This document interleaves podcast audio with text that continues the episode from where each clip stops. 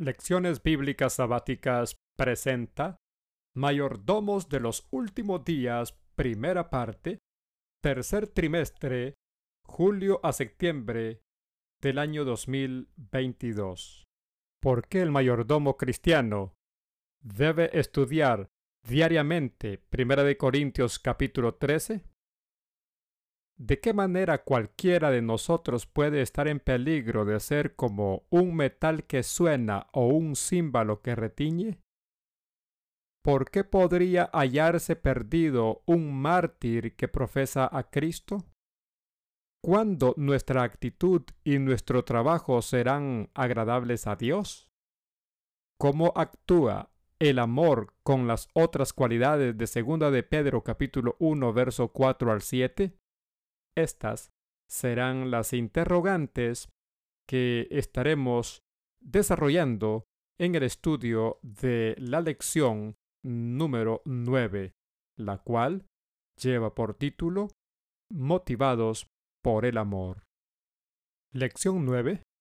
Motivados por el amor. Texto de memoria.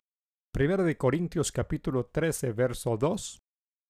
Y si tuviese profecía y entendiese todos los misterios y toda ciencia, y si tuviese toda la fe, de tal manera que trasladase los montes, y no tengo amor, nada soy. La revista Hieraldo, 21 de julio de 1904, dice, Aprended que el amor semejante al de Cristo es de origen celestial y que sin él todas las demás calificaciones carecen de valor. Lectura auxiliar. Consejos sobre mayordomía cristiana. Páginas 22 a la 26. Subtítulo 1. Un capítulo para hoy. Letra A. ¿Cómo afecta al mayordomo cristiano el estudio y la meditación con oración de 1 de Corintios 13? Segunda de Corintios capítulo 3 verso 18.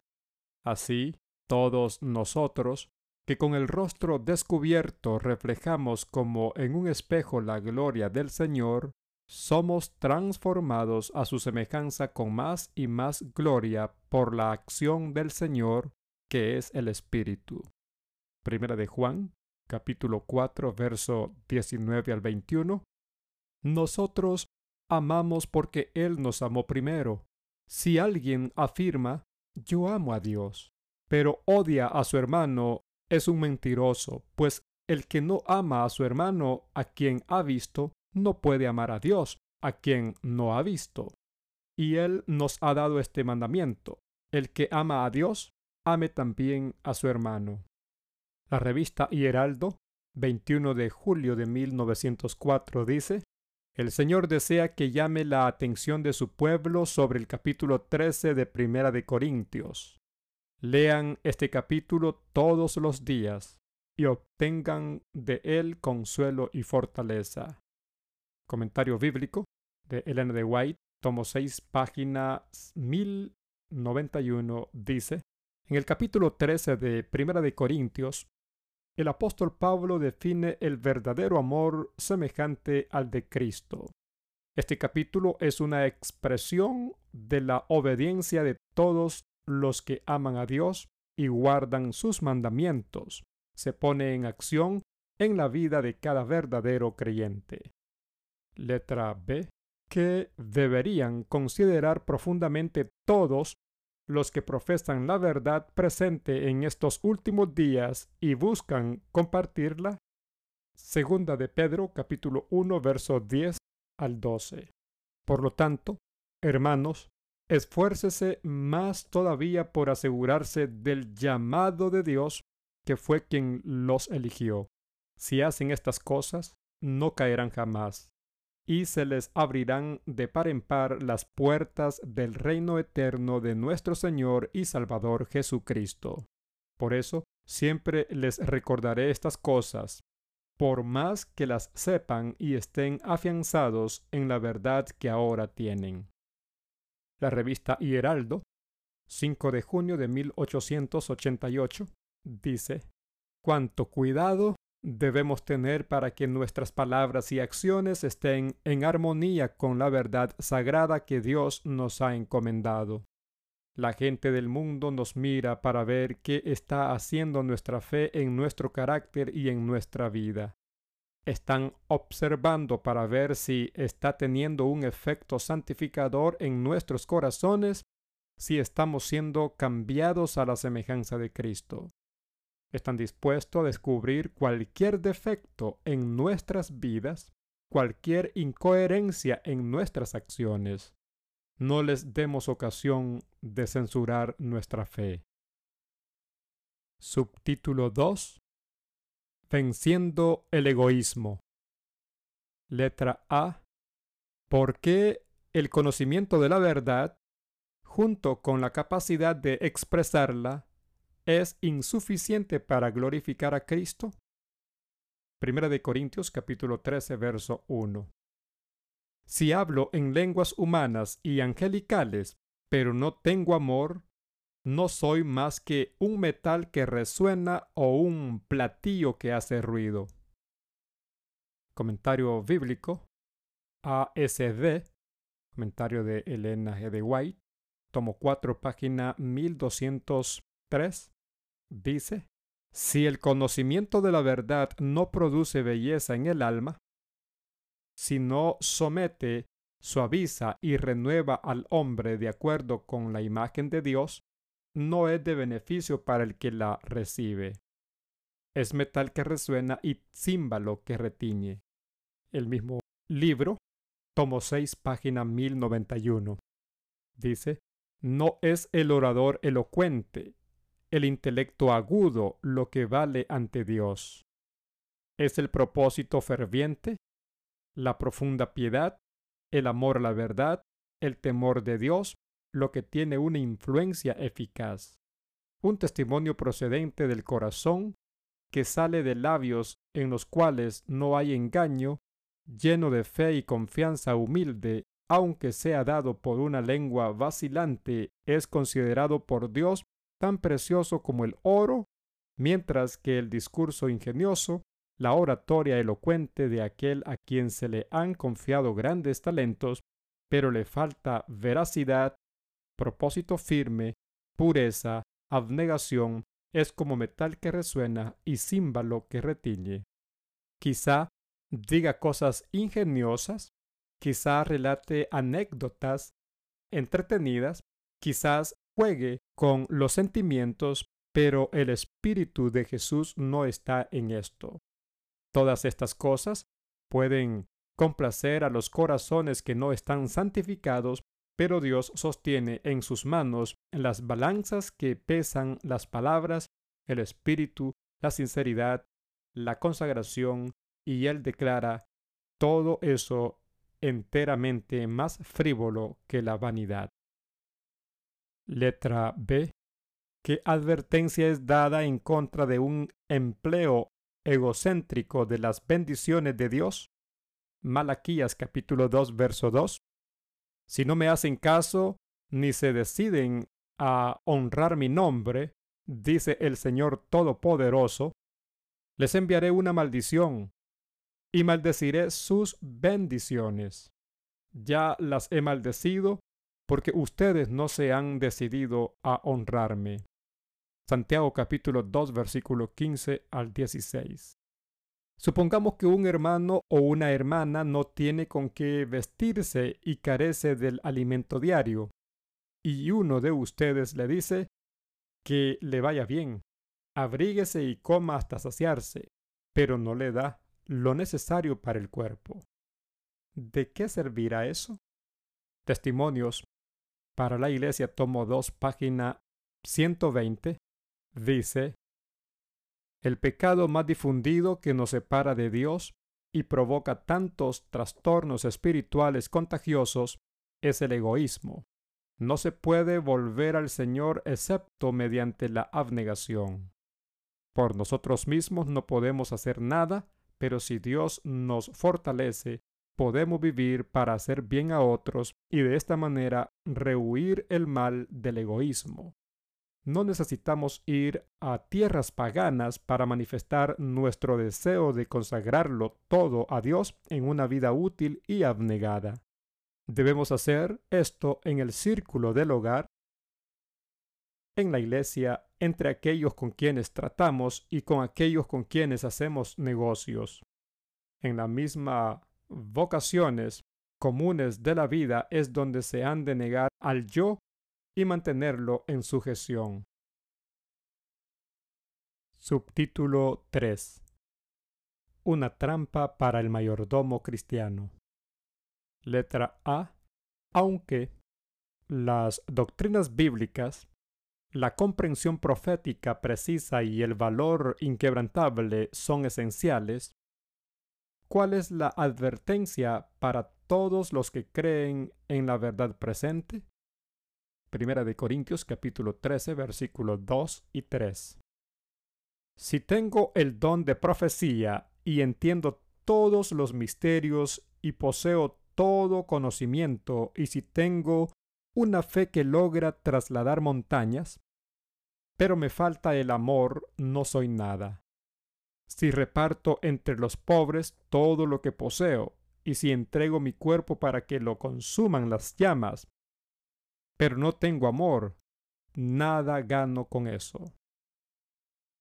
Los Hechos de los Apóstoles, página 256, dice, Por muy noble que sea lo profesado por aquel cuyo corazón no está lleno del amor a Dios y a sus semejantes, no es verdadero discípulo de Cristo.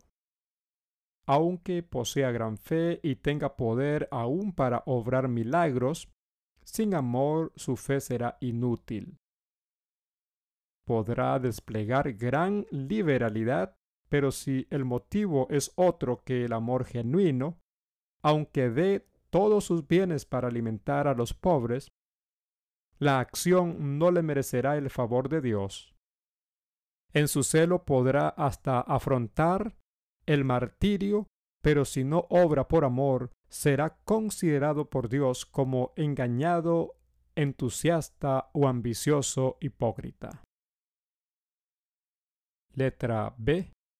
¿Qué peligros? ¿Pueden asediar incluso a los seguidores más celosos del triple mensaje? Apocalipsis capítulo 3 verso 17. Dices, soy rico me he enriquecido y no me hace falta nada. Pero no te das cuenta de cuán infeliz y miserable, pobre, ciego y desnudo eres tú. Isaías capítulo 65 verso 5, que dice, Manténganse alejados, no se me acerquen, soy demasiado sagrado para ustedes. Todo esto me fastidia como humo en la nariz. Es un fuego que arde todo el día. La revista Hieraldo, 20 de marzo de 1894, dice, Se ha pensado que una religión legal es la religión correcta para este tiempo, pero es un error. La reprensión de Cristo a los fariseos es aplicable a aquellos que han perdido de su corazón el primer amor. Una religión fría y legal nunca puede llevar a las almas a Cristo porque es una religión sin amor y sin Cristo. Cuando los ayunos y las oraciones se practican con un espíritu de justificación propia, son abominables ante Dios.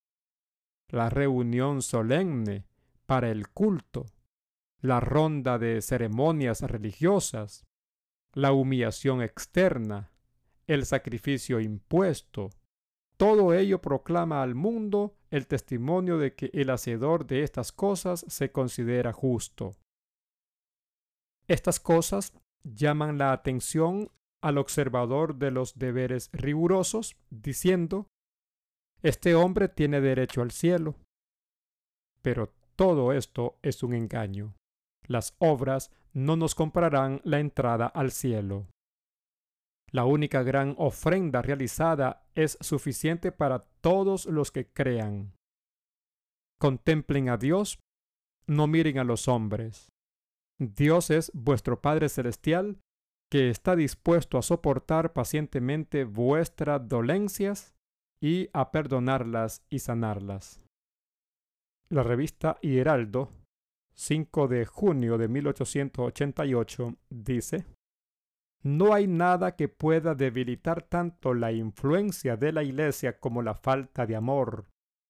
Si hemos de enfrentarnos a la oposición de nuestros enemigos, que son representados como lobos, tengamos cuidado de no manifestar el mismo espíritu entre nosotros. Subtítulo 4. Extrayendo de una fuente pura. ¿Qué clase de servicio es inaceptable para Dios y por qué? Jeremías capítulo 2 versículo 13. Dos son los pecados que ha cometido mi pueblo. Me han abandonado a mí fuente de agua viva, y han cavado sus propias cisternas, cisternas rotas que no retienen agua. Isaías capítulo 58, verso 4 y 5.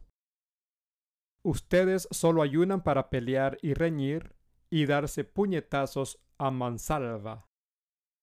Si quieren que el cielo atienda sus ruegos, ayunen, pero no como ahora lo hacen. ¿Acaso el ayuno que he escogido es solo un día para que el hombre se mortifique? ¿Y solo para que incline la cabeza como un junco, haga duelo y se cubra de ceniza? ¿A eso llaman ustedes día de ayuno y el día aceptable al Señor? ¿Cómo podemos vencer este problema? Isaías capítulo 58 versos 6 al 8. El ayuno que he escogido no es más bien romper las cadenas de injusticia y desatar las correas del yugo, poner en libertad a los oprimidos y romper toda atadura? ¿No es acaso el ayuno compartir tu pan con el hambriento y dar refugio a los pobres sin techo, vestir al desnudo y no dejar de lado a tus semejantes? Si así procedes, tu luz despuntará como la aurora y al instante llegará tu sanidad. Tu justicia te abrirá el camino y la gloria del Señor te seguirá. Consejos sobre la salud, página 562, dice, Velad y orad. Únicamente en esa forma podéis dedicaros completamente a la obra del Señor el yo debe pasar a un segundo plano.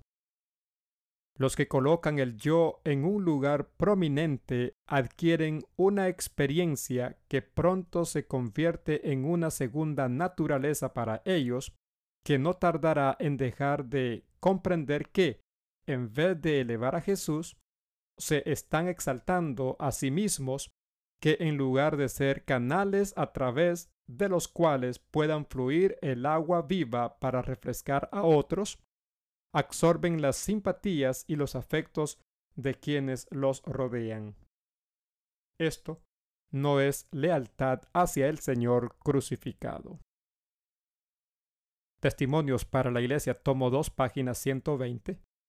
Dice, es esa muerte diaria del yo en las pequeñas transacciones de la vida lo que nos hace vencedores. Debemos olvidar el yo por el deseo de hacer bien a otros. Letra B. Describe el resultado de la verdadera religión. Santiago capítulo 1, verso 27. La religión pura y sin mancha delante de Dios nuestro Padre es esta. Atender a los huérfanos y a las viudas en sus aflicciones y conservarse limpio de la corrupción del mundo. Letra C. ¿Cómo debemos producir estos frutos vivos? Juan capítulo 7, versos 37 y 38. En el último día, el más solemne de la fiesta, Jesús se puso de pie y exclamó, Si alguno tiene sed, que venga a mí y beba de aquel que cree en mí, como dice la Escritura, brotarán ríos de agua viva. Comentario bíblico adventista. Tomo 7, página 947 dice, La religión pura de Jesús es la fuente de la cual fluye corrientes de caridad, amor, abnegación. Ser cristiano es ser un hombre semejante a Cristo, una mujer semejante a Cristo. Es ser activo en el servicio de Dios, es estar presente en la reunión de oración animando a otros también con nuestra presencia. La religión no consiste en obras, pero la religión obra. No es inactiva. Muchos parecen creer que la religión tiene una tendencia a hacer que el que la posee sea intolerante y estrecho, pero la verdadera religión no tiene una influencia que conduce a la estrechez mental. La falta de religión es la que entumece las facultades y estrecha la mente. Cuando un hombre es estrecho, es una evidencia de que necesita la gracia de Dios, el ungimiento celestial, pues un verdadero cristiano es uno mediante el cual puede actuar el Señor, el Dios de los ejércitos, para que observe los caminos del Señor de la tierra y haga manifiesta la voluntad de Dios a los hombres. Subtítulo 5. Poder para una mayordomía genuina. Letra A. ¿Cuál es el peldaño más alto de la escalera del desarrollo cristiano?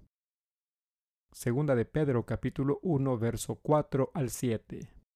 Así Dios nos ha entregado sus preciosas y magníficas promesas para que ustedes, luego de escapar de la corrupción que hay en el mundo debido a los malos deseos, lleguen a tener parte en la naturaleza divina. Precisamente por eso, esfuércense por añadir a su fe virtud, a su virtud entendimiento, al entendimiento dominio propio, al dominio propio constancia, a la constancia devoción a Dios, a la devoción a Dios afecto fraternal y al afecto fraternal amor. ¿Qué debemos comprender al tratar de cultivar todas las cualidades de un verdadero cristiano? La revista Hieraldo, 29 de julio de 1890 dice, a la fe hay que añadir virtud, a la virtud ciencia, a la ciencia templanza, a la templanza paciencia, a la paciencia piedad, a la piedad afecto fraternal y al afecto fraternal amor. No debes pensar que tienes que esperar hasta que hayas perfeccionado una gracia antes de cultivar la otra. No, han de crecer juntas, alimentadas continuamente de la fuente del amor. Cada día que viváis, podéis perfeccionar los benditos atributos plenamente revelados en el carácter de Cristo, y cuando lo hagáis, llevaréis luz, amor, paz y alegría a vuestros hogares.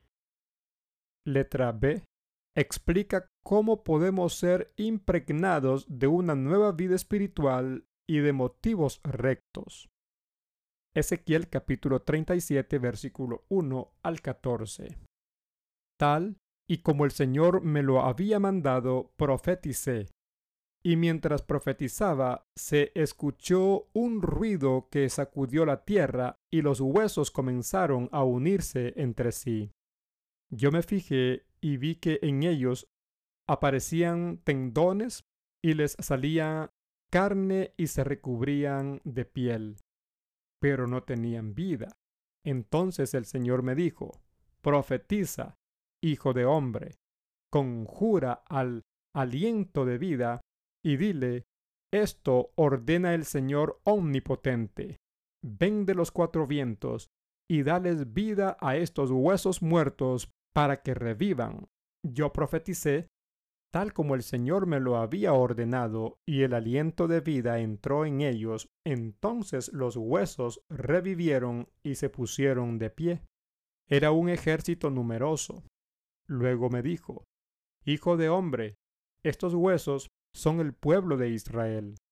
Ellos andan diciendo, nuestros huesos se han secado, ya no tenemos esperanza, estamos perdidos.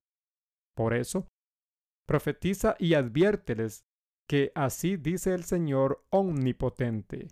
Pueblo mío, abriré tus tumbas y te sacaré de ellas y te haré regresar a la tierra de Israel.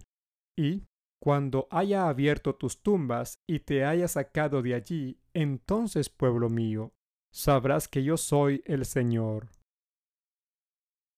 Pondré en ti mi aliento de vida y volverás a vivir. Y te estableceré en tu propia tierra. Entonces sabrás que yo, el Señor, lo he dicho y lo cumpliré. Lo afirma el Señor. Marcos capítulo 2, verso 22. Ni echa nadie vino nuevo en odres viejos. De hacerlo así, el vino hará reventar los odres y se arruinarán tanto el vino como los odres. Más bien, el vino nuevo se echa en odres nuevos. El deseado de todas las gentes, página 246, dice, Los sacrificios de Dios son el espíritu quebrantado, al corazón contrito y humillado no despreciarás tú, oh Dios. Salmo 51, 17. El hombre debe despojarse de sí mismo antes que pueda ser, en el sentido más pleno, creyente en Jesús. Entonces, el Señor puede hacer del hombre una nueva criatura. Los nuevos odres pueden contener el nuevo vino. El amor de Cristo animará al creyente con nueva vida en aquel que mira al autor y consumador de nuestra fe, se manifestará el carácter de Cristo. Preguntas de repaso personal. 1.